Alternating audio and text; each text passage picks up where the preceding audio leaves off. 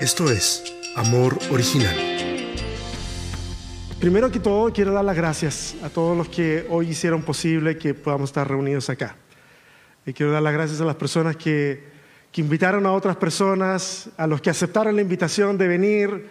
Eh, gracias a Mark, que Mark viene de hacer toda una gira. Él, él canta, en, los que no lo conocen, él canta en bodas y ha estado cantando por todos lados. Y me dijo, cada vez que tenga tiempo y que aterrice aquí en Austin, voy a estar ayudando en, en Amor Original. Lo que para mí es fantástico, porque me quita bastante peso de estar siempre eh, cantando y, lo hace fantástico, así que está perfecto. Así que muchas gracias. Gracias a los que también eh, de la audiencia de la comunidad online que nos enviaron el versículo bíblico que lo envió Areli desde Veracruz, México, eh, el saludo del inicio que lo envió Sabdi desde Ciudad de Guatemala, en Guatemala. Así que hay una comunidad grande de amor original en el resto de Latinoamérica y eso, eso a mí me, emociona muchísimo. Eh, quiero dar algunos, algunos avisos. La próxima semana vamos a terminar esta serie. Terminamos esta serie. Los que conocen el amor original desde antes saben de que cuando terminamos una serie eh, es el tiempo que nosotros nos tomamos para la Eucaristía o la cena del Señor o la comunión, como la conozcan en la tradición de la que, de la que vienen. Así que eh, eso va a ser la próxima semana. Esperamos de que no solamente estemos nosotros, podamos saber más personas, que la gente que está en línea también. La gente que está en línea viene tomando Eucaristía con amor original hace más de un año y es interesante porque lo hacemos con lo que hay en la casa con café, con pan, con galletas, con, lo que sea. Y es, está bien bonito.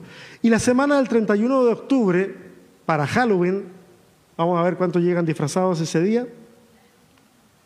La semana del 31 de octubre vamos a comenzar una nueva serie y esta serie se llama Acon, Reimaginando a Dios. Y va a estar súper, súper interesante.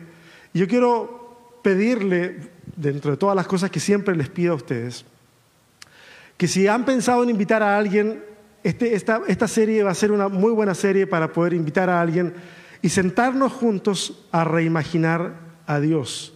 Reimaginar a Dios involucra también reimaginarnos a nosotros mismos, reimaginar la vida. Así que va a ser súper interesante. Y, y, le quiero pedir algo más a la audiencia que está aquí en persona.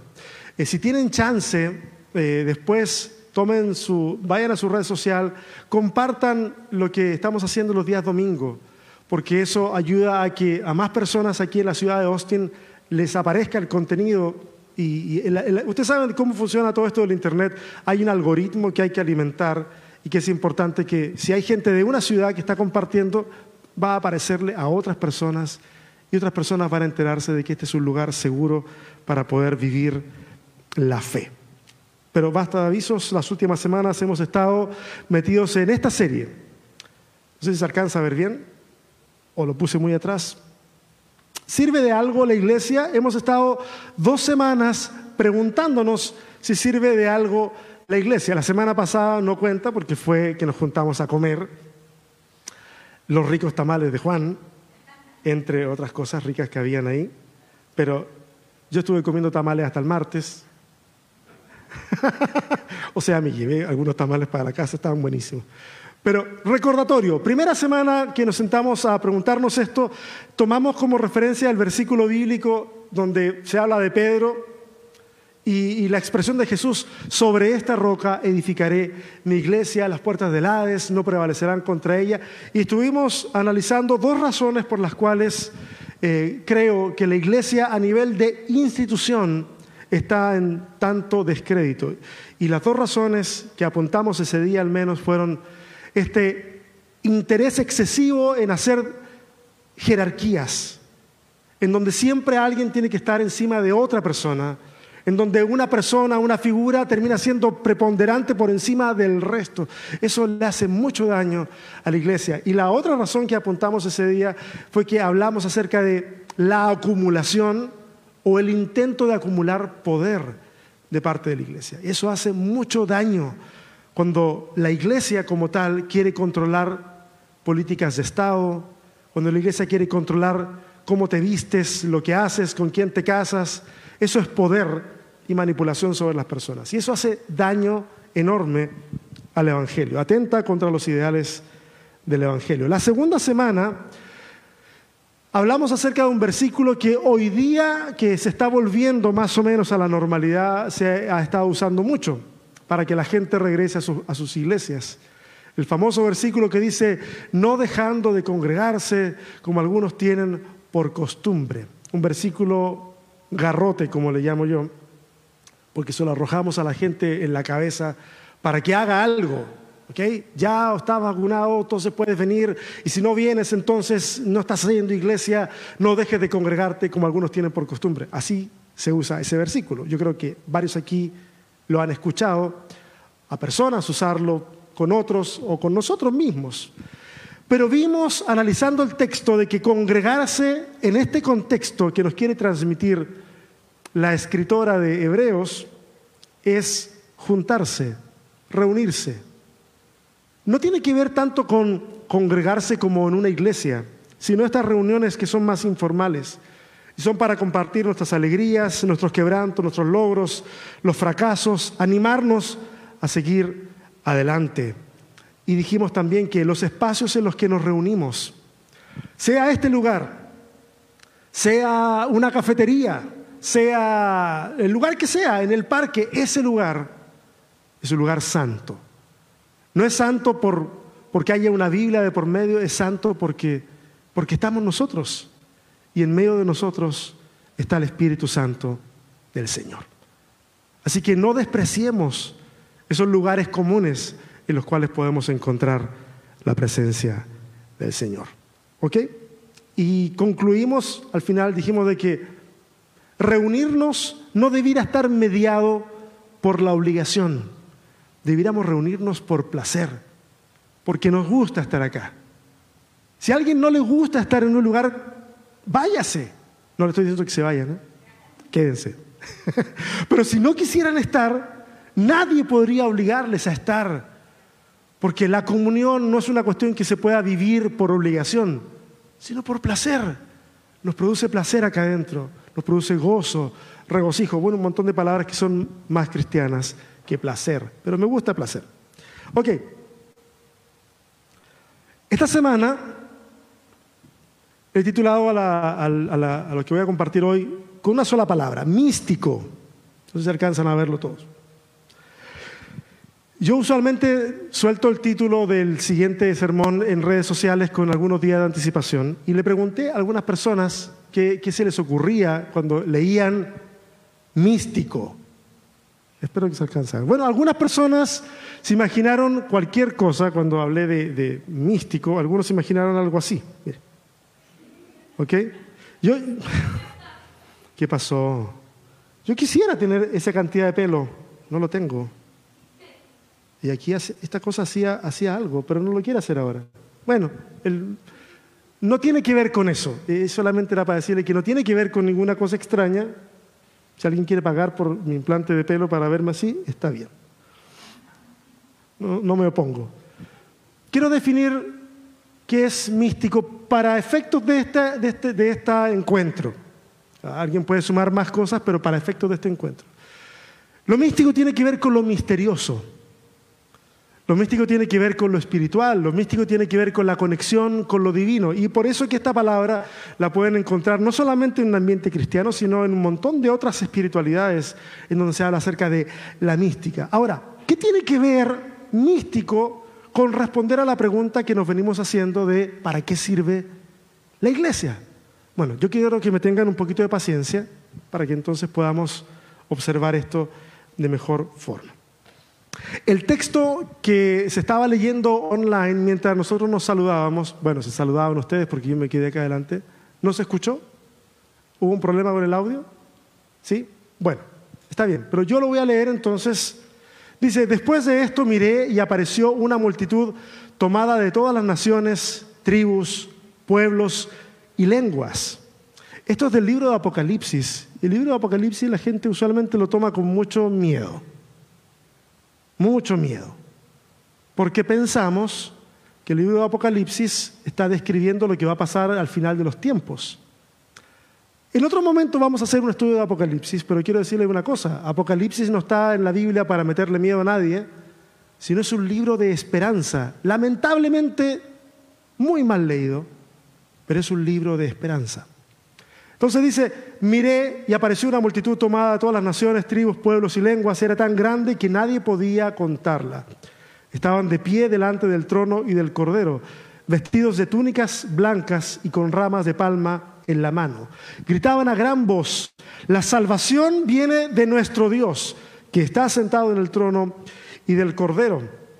Todos los ángeles estaban de pie alrededor del trono, de los ancianos y de los cuatro seres vivientes, se postraron rostro en tierra delante del trono y adoraron a Dios. Esta imagen es bastante críptica, por así decirlo, por usar una palabra bonita. No voy a entrar en detalles sobre esto, pero me parece importante leer el contexto de lo que quiero hablar. Eh, diciendo, amén, la alabanza, la gloria, la sabiduría, la acción de gracias, la honra, el poder, la fortaleza son de nuestro Dios por los siglos de los siglos. Amén.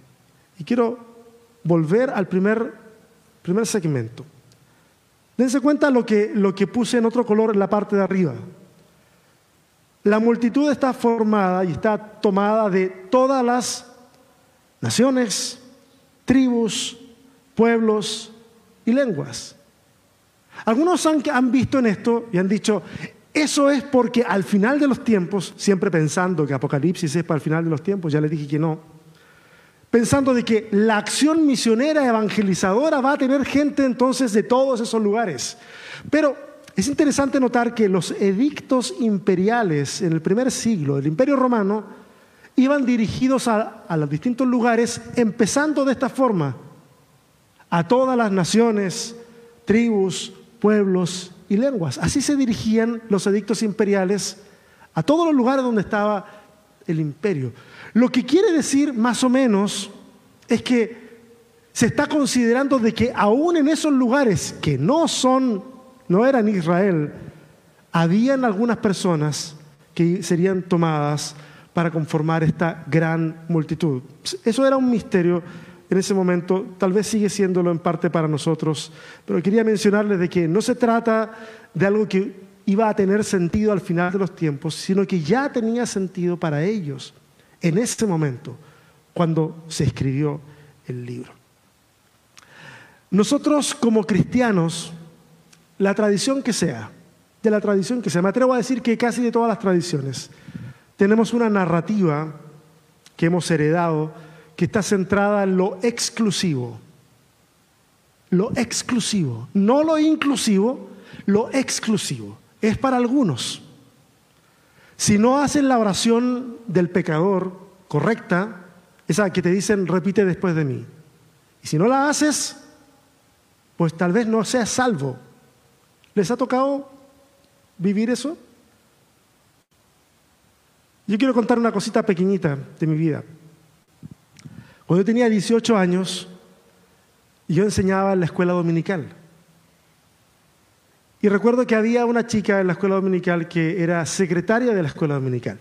Había estado toda la vida en la iglesia, desde que nació en la iglesia. Y recuerdo que teníamos una conversación al final de una reunión de, los maestros y los directivos de la escuela dominical. Era grande el ministerio en esa iglesia.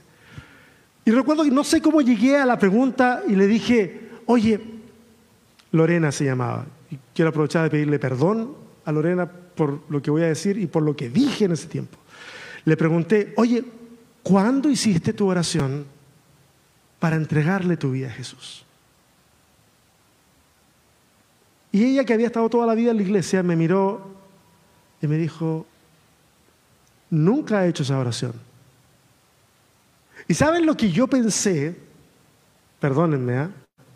yo dije, ¿a quién tenemos como secretaria de la escuela dominical? Una persona que no ha hecho la oración del pecador. Y, en mi cabeza, ah, todas esas cosas yo las pensaba, no se las decía, pero en mi cabeza yo estaba juzgando su formación, a los que la pusieron ahí, su vida cristiana, para mí no cabía en la cabeza, así de cuadrado era yo, mi esposa me conoció así, por misericordia de Dios igual se casó conmigo y era más abierta. Eh, pero yo pensaba así, ¿cómo?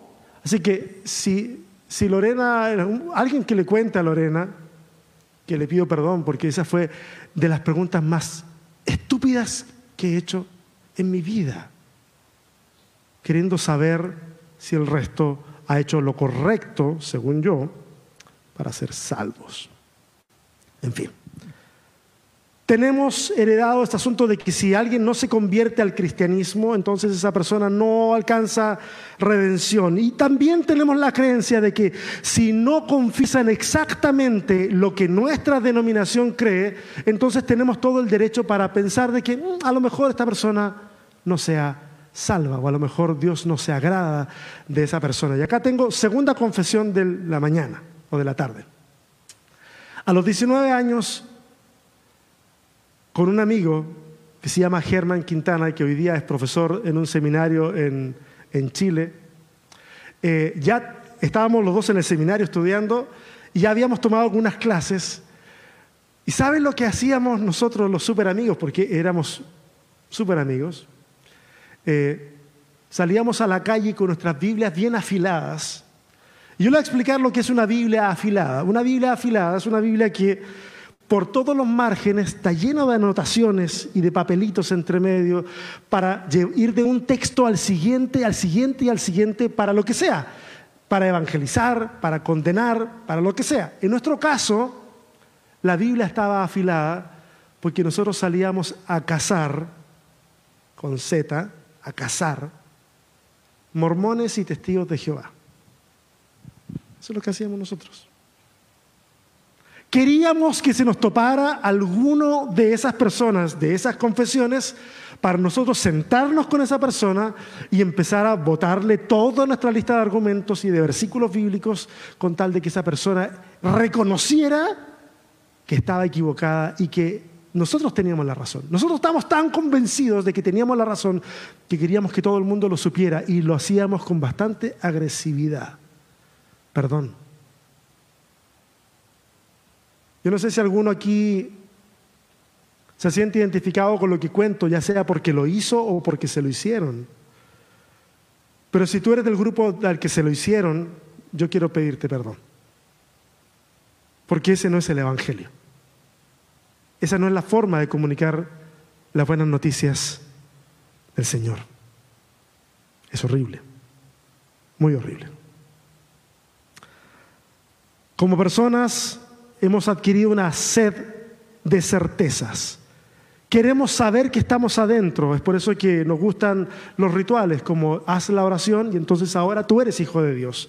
Antes eras hijo del diablo, hiciste la oración mágica, pum, ahora eres hijo de Dios. Nos gusta tener las certezas. Una vez que estamos dentro, queremos determinar quiénes pueden entrar y quiénes se quedan fuera. ¿De acuerdo a qué? Pues a nuestra escala de valores o a nuestra escala de ignorancia, porque es ignorancia al final de cuentas. Y yo lo digo con mucha vergüenza, ya, ya, les, ya les he dicho parte, parte de mi historia. Pero evangelio, eso no es evangelio. Evangelio es una buena noticia. Eso es lo que significa la palabra evangelio, buena noticia. Y la buena noticia que nos comunica Jesús es una que va mucho más allá de los límites de cualquier tradición religiosa.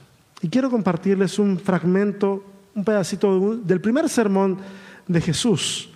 Cuando va a una sinagoga, si quieren leer el pasaje completo, Lucas capítulo 4, lo pueden encontrar ahí. Fíjense lo que dice Jesús en su primer sermón.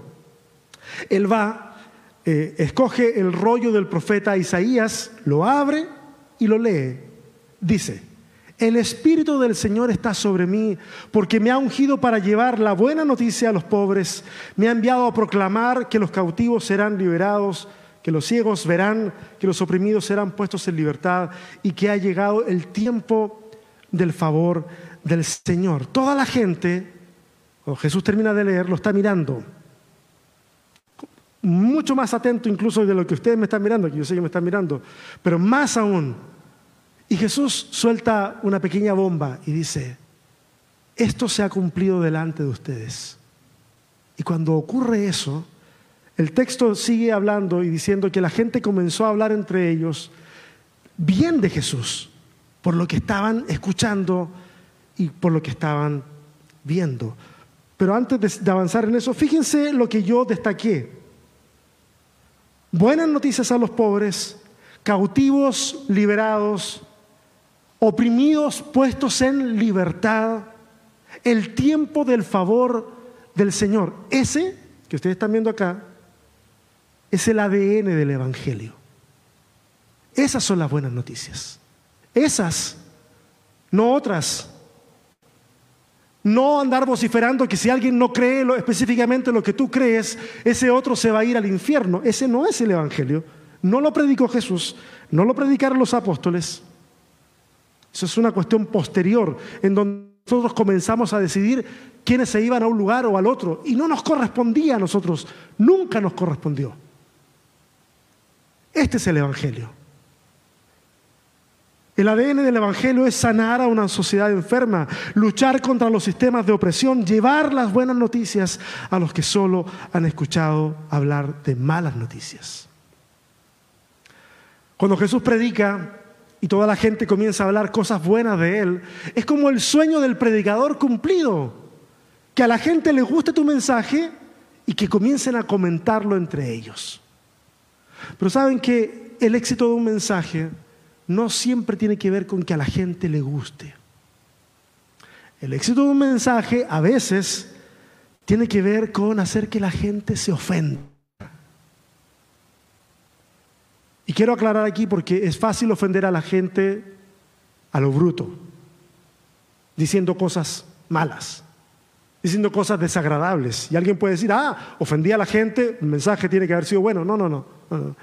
Jesús no andaba ofendiendo a lo, a lo bestia, Jesús estaba ofendiendo de la siguiente forma.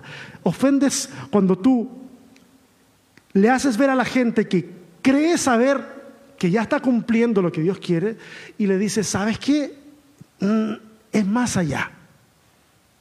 Es como cuando Jesús le dijo a una persona, oye, si tu ojo te es ocasión de caer, ¿se acuerdan? ¿Qué es lo que viene? Córtatelo, sácate el ojo. Lo dije hace unos años atrás, cuando un montón de gente empezó a hablar acerca de cómo debía vestir la mujer, usualmente hombres, hablando de cómo debía vestir la mujer. Pero los hombres somos especialistas en decirle a todo el mundo lo que tiene que hacer. Y yo le dije, ¿saben qué es lo que dice Jesús cuando un hombre ve a una mujer muy atractiva y que provoca en él algo como para querer pecar? Jesús no le dice, anda y pon y tapa a la mujer. Jesús dice, ¿es un problema para ti? Sácate un ojo. Eso es ofender a la gente, haciéndoles ver que el problema no está en el otro, sino que el problema está ¿dónde? Está en ti. Está en ti, no en los demás. Pasamos demasiado tiempo intentando cambiar al resto, teniendo que cambiarnos a nosotros. Jesús los desafía y les hace ver que es más allá. Porque para muchos de los judíos en el tiempo de Jesús la salvación era inconcebible fuera de los márgenes de la nación de Israel y de su religión. Este es el asunto. Que se pudran los romanos. Ellos son el imperio, no merecen salvación. Que se pudran las otras naciones. Al final de cuentas, ellos no adoran a Yahvé como lo adoramos nosotros. Esa es la mentalidad. Y fíjense, Jesús va a meter el dedo en la llaga. Todo el mundo está feliz con el sermón de Jesús, pero Jesús no quiere que estén felices. Y entonces va a tomar un pasaje de la historia de Israel y les va a decir lo siguiente, había muchas viudas necesitadas en Israel en el tiempo de Elías. Los cielos se cerraron por tres años y medio, un hambre terrible devastó la tierra. Sin embargo, Elías, profeta de Israel, eh, no fue enviado a ninguna de esas viudas. En cambio, lo enviaron a una, una extranjera, a una viuda en Sarepta de Sidón, un lugar que no tiene nada que ver con Israel. Y dice, también muchas personas de Israel tenían lepra en el tiempo del profeta Eliseo, otro gran profeta de Israel. Pero el único sanado fue Naamán, un sirio. Y escúcheme bien lo que ocurre. Jesús no está inventando la historia, le está diciendo, esto sucedió Al oír eso, la gente de la sinagoga se puso furiosa. Furiosa. ¿Usted ha visto religiosos furiosos? Yo sé que sí. Porque la furia, la furia es el espíritu de la religión que sofoca a este mundo, impulsada por una sensibilidad religiosa dañada y no por un real compromiso con las buenas noticias que son de Dios para todos y para todas. Esa es la religión, la que se enfurece porque hay misericordia para el resto. Esa es la religión que cree que hay que llevar a Dios, hay que llevar a Dios en viajes misioneros a otros lugares. Yo no nada en contra de las misiones, pero nos han enseñado que cuando vamos en una misión, nosotros llevamos a Dios. Todo lo que llevamos es bueno, todo lo que tienen es malo. Entonces la evangelización ha sido durante cientos de años una acción colonizadora, no de buenas noticias. No hemos llegado a esos lugares a decirles, ahí está Dios, ahí está Dios, obsérvenlo, ha estado con ustedes todo el tiempo. No, llegamos a decirle, ok, sácate el taparrabos, ponte esta camisa, ponte esta corbata, toma esta Biblia, aprende nuestro idioma. Llevamos nuestra cultura, no llevamos a Dios. Dios ha estado ahí todo el tiempo. Recordemos que la Biblia dice, del Señor es la tierra, su plenitud, el mundo y los que en él habitan. Escúcheme bien. Dios no eligió un día en la mañana tener misericordia del mundo occidental, tener misericordia de los Estados Unidos y no tener misericordia de las naciones que están en el Medio Oriente o más al Oriente incluso, porque hay, hay pocos cristianos en esos lugares, ¿no? Dios no tiene problemas con eso. Lo que pasa es que nosotros, nosotros, tú y yo, nosotros somos ciegos al querer ver, para ver a Dios fuera de los márgenes de nuestra religiosidad. Y yo quiero hacerte una pregunta antes de pasar a la siguiente diapositiva, y, y es una pregunta que te la respondes personalmente. ¿Somos capaces de ver a Dios fuera de los márgenes de nuestra religiosidad? ¿Somos capaces de ver a Dios fuera de los márgenes de la iglesia? ¿Somos capaces de ver a Dios fuera de los márgenes de nuestras amistades cristianas? ¿Somos capaces de ver a Dios donde nadie ve a Dios? ¿Somos capaces de ver a Dios en los ojos de un homeless? ¿Somos capaces de ver a Dios en los ojos de una persona que ha sido abusada toda la vida? ¿Somos capaces de ver a Dios donde nadie quiere ver a Dios? Porque ese es el desafío ver a Dios en esos lugares y apuntar a Dios en esos lugares. Para algunos, y estoy terminando, para algunos la iglesia no es más que una institución y por lo tanto vale la pena dejarla morir, no hay que rescatarla. Y créanme, los que piensan así, estoy con ustedes. Si la iglesia es simplemente una institución que está agonizando, pues que termine de agonizar y que se muera. Pero la iglesia es más que una institución. Es mucho más que eso. La iglesia es un cuerpo diverso de personas que se reúnen alrededor de Dios y en esa reunión todos y todas somos hermanos y hermanas, ninguno por encima del otro. Algunas personas tienen conflicto con eso porque dicen, bueno, pero en tu iglesia hay pastor, sí, pero el día de mañana pudiera ser otra persona, eso no me pone a mí en un pedestal por encima tuyo o hace que mi voz sea más importante que la voz del resto de los que conforman la comunidad. No debiera ser así. E, en las escrituras, cuando se habla de el buen pastor, no está apuntando a, a un pastor como nosotros lo conocemos, está apuntando a Jesús como el buen pastor. ¿Y el resto? El resto somos ovejas de ese pastor. Que hayan ovejas con algún cargo ya es una cosa circunstancial, pero todos somos ovejas del mismo pastor. Yo no estoy proponiendo el fin de las estructuras, pero sí el fin de las estructuras que estorban para comunicar el Evangelio. Lo que tenga que ser cambiado debe cambiar. Y si en el futuro eso que cambiamos comienza a estorbar, pues se va y ponemos otra cosa. Este es un trabajo que tenemos que hacer en comunidad, juntos, juntos. juntas. Esta asamblea de Dios, y yo sé que hay una denominación, ¿cierto? Con ese nombre, asambleas de Dios. Yo fui parte de asambleas de Dios por 30 años, guardo lindos recuerdos de todo el tiempo que estuve ahí. Es buen nombre, es buen nombre porque tiene que ver mucho con la iglesia. Bueno, no usemos la palabra asamblea, usemos esta reunión de Dios, este pueblo del Señor, este cuerpo de Cristo, estos hijos del Dios invisible, esta iglesia, la iglesia es un cuerpo místico, misterioso, espiritual, conectado con la divinidad, que está esparcido en todo el mundo, con personas de todo de toda tribu, de todo pueblo, de toda lengua, de toda nación. Y escúcheme bien, y esto a lo mejor puede molestar a alguna persona de los que están acá y de los que están escuchando en su casa. Si les molesta, por favor, conéctense el miércoles a las 6 de la tarde, hora de Austin. Tenemos un programa en vivo que se llama Una conversación necesaria y conversamos sobre las cosas que quedaron pendientes del sermón. Entonces, si a alguien le molesta lo que voy a decir, conéctese y vamos a poder conversarlo en amplitud y, leer los comentarios y todo eso. Eso va a estar interesante. Esto es lo que voy a decir. Este cuerpo místico que está compuesto por personas de toda tribu, de toda nación, de toda lengua, está compuesto por esas personas, sea que esas personas hayan escuchado el Evangelio cristiano o no. Ese pueblo, esas personas no necesitan identificarse a sí mismas como cristianas para ser parte del pueblo del Señor. Lo que pasa es que a nosotros nos cuesta entender eso porque lo vemos desde nuestro, equipo.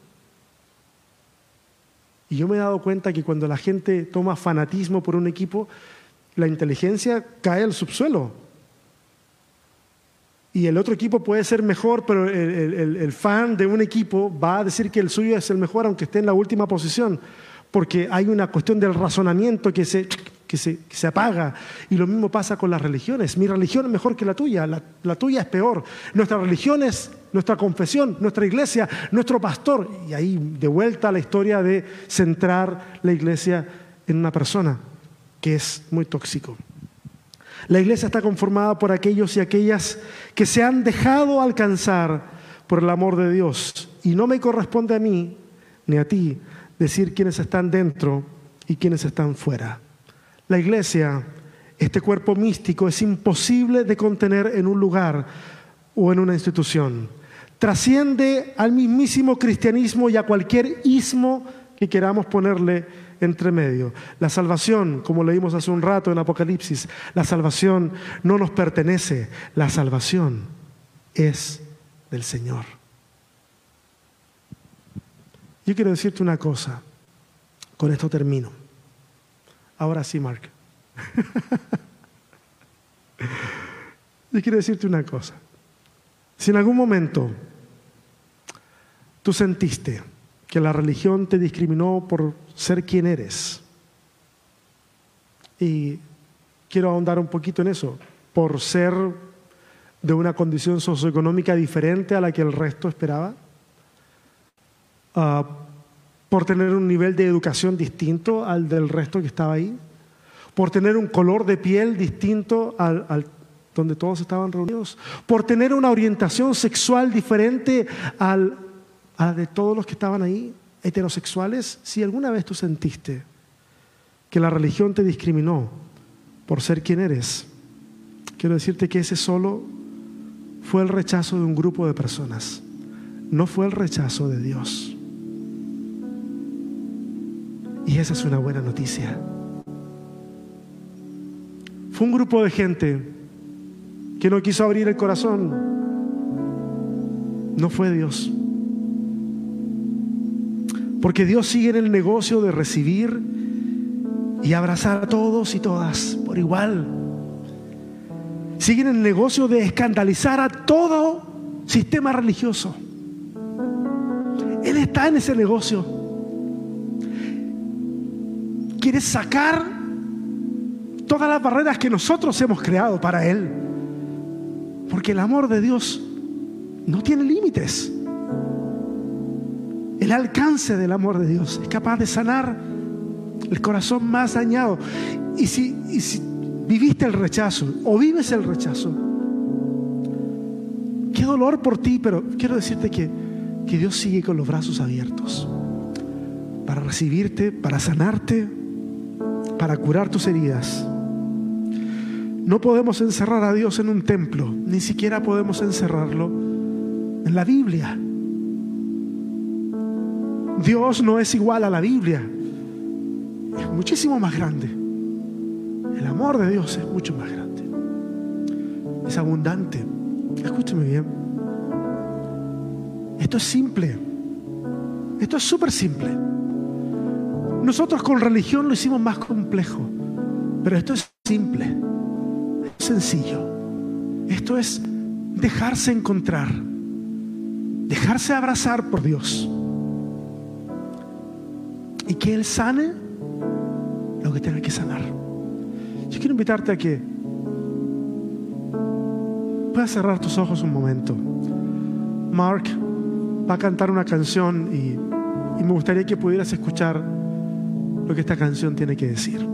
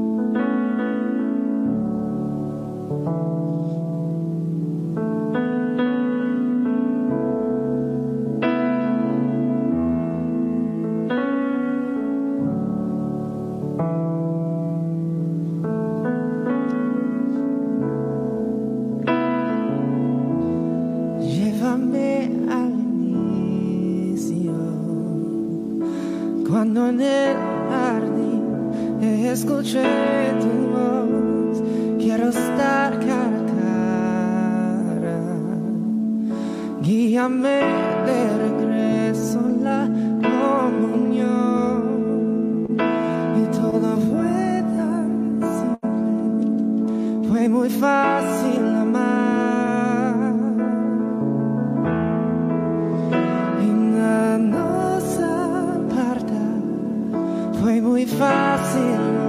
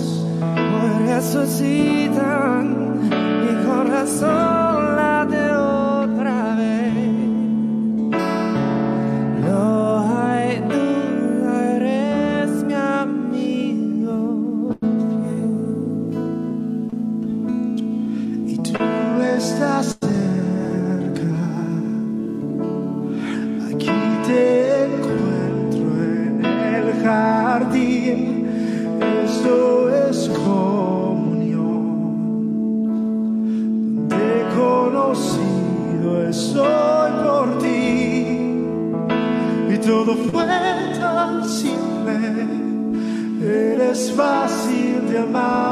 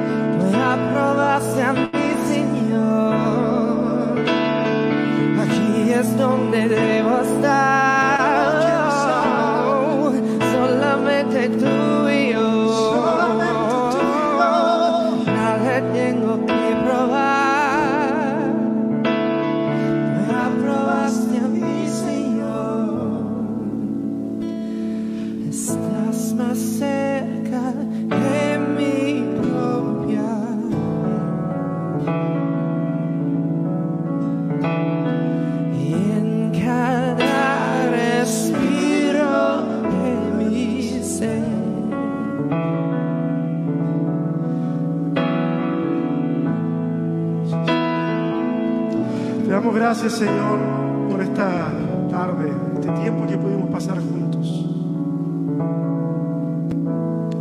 Por este tiempo de reconciliar muchas cosas contigo.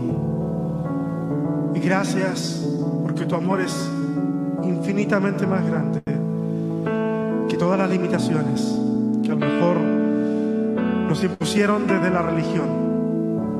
Y hoy entendemos que somos pueblo tuyo que hay mucho pueblo tuyo en todas partes del mundo y en distintos lugares, en distintas tradiciones. Gracias por hacernos entender un poco más tu corazón.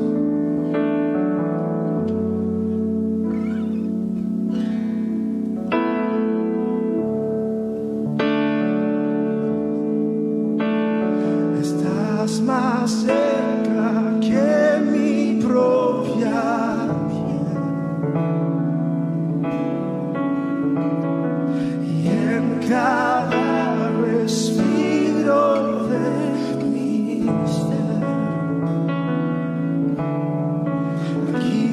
Cosas muertas